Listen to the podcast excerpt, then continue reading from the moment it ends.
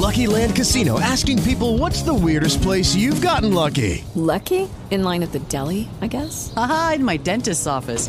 More than once, actually. Do I have to say? Yes, you do. In the car before my kids' PTA meeting. Really? Yes. Excuse me, what's the weirdest place you've gotten lucky? I never win and tell. Well, there you have it. You can get lucky anywhere playing at LuckyLandSlots.com. Play for free right now. Are you feeling lucky? No purchase necessary. Void where prohibited by law. 18 plus. Terms and conditions apply. See website for details.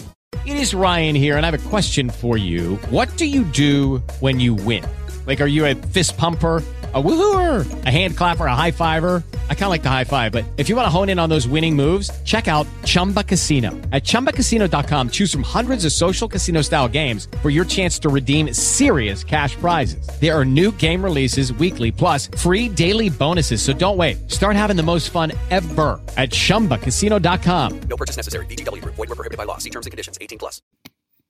Muy buenos días, ya es viernes, viernes 3 de diciembre de 2021 y este es el resumen informativo de belisario.mx. No olvide compartirlo con todos sus conocidos. En México, cerramos la semana con otro escándalo. ¿Y ahora quién fue? Una investigación de mexicanos contra la corrupción y la impunidad y el portal Latinus divulgó un video de Alejandro Esquer, secretario particular del presidente Andrés Manolo, participando en una operación que en su momento fue sancionada y denunciada ante autoridades por el Instituto Nacional Electoral. ¿En qué consistió el merquetengue? Funcionarios que hoy trabajan en la oficina de la presidencia y que entonces trabajaban en Morena, entre los que ahora sabemos que estuvo Esquer, depositaron 44 millones de pesos en efectivo por medio de una operación a la que llamaron carrusel. ¿Por qué? Porque los mismos funcionarios se formaron una y otra vez depositando 50 mil pesos en efectivo para no generar alertas. ¿A qué cuenta lo depositaron? Ni más ni menos que al fideicomiso que el propio López Obrador anunció que abrirían supuestamente para apoyar damnificados del sismo. ¿Y todo ese cash fue para damnificados? No. El INE identificó que el dinero se fue después a operadores electorales de Morena en las elecciones de 2018.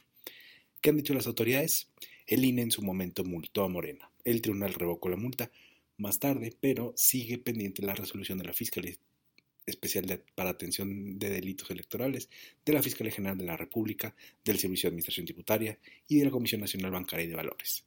¿Quiere ver la investigación completa? Si entra a www.belisario.mx le compartimos el link directito. ¿Y cómo va el nombramiento para el Banco de México? Ayer cometimos un error. Le dijimos que el Senado podría designar a la próxima gobernadora del Banco de México, pero el proceso no es así de directo. Ayer el Senado sí ratificó el nombramiento de la subsecretaria de egresos, Victoria Rodríguez Ceja, pero la nombraron como integrante de la Junta de Gobierno del Banco de México. Con los votos del PT, el Partido Verde, el PRD, algunos del Movimiento Ciudadano y las abstenciones del PRI, Rodríguez Ceja se tomó, eh, tomó protesta como miembro de la Junta de Gobierno. ¿Qué sigue? Ahora lo propondrá a a Rodríguez ante la Junta de Gobierno, misma que ratificará o rechazará el nombramiento. Obvio, seguiremos al pendiente. En la cartera. Se viene un pleito con Estados Unidos. ¿Por qué? La Secretaría de Economía advirtió que tomarán todo tipo de represalias, incluyendo aranceles, si el Congreso de Estados Unidos aprueba la propuesta del presidente Joe Biden, que otorgaría créditos fiscales únicamente para adquirir autos eléctricos Made in USA. ¿Qué tiene eso de malo? Según la secretaria Tatiana Cloutier, se está violando el tratado entre México, Estados Unidos y Canadá. Tanto México como Canadá pegaron el grito en el cielo, argumentando que es una medida discriminatoria y proteccionista. Se vienen turbulencias y seguiremos al pendiente y preparen los jitomatazos que ahora nos tocan a nosotros. Hace un par de días le dijimos que Andrés Manuel se equivocaba al pronosticar un crecimiento económico del 6% y le dijimos que la Organización para la Cooperación y el Desarrollo Económico, la OCDE, había pronosticado un crecimiento de 3.3% para este 2021. Error. La OCDE proyecta un crecimiento de 5.9 para este año y 3.3 para el 22.